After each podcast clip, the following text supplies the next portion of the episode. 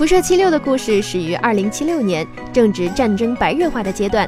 为了防止可预期的核战争打响，避难所科技公司在阿帕拉契亚地区的西弗尼亚州上建造了避难所七十六号。它存在的意义就是保存文明的火种。当战争的阴霾散去，居民便会走出避难所的大门，重建文明。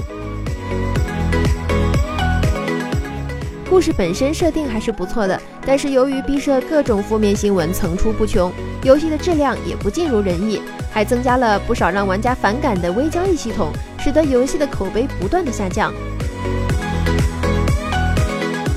近日有多家外媒报道称，澳洲零售商 EB Games 正在逐渐撤下辐射七六的实体版，这表示这正是应毕设的要求，并非是他们自己的决定。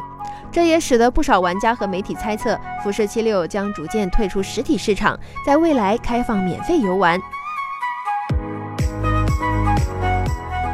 而就在最近，，B 社官方针对这种猜测做出了简单而有力的回应：谣言是假的。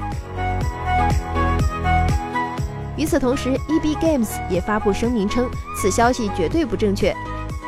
EB Games 将继续支持辐射七六。无论是新的还是二手的，它仍然是我们商店和网站的活跃产品。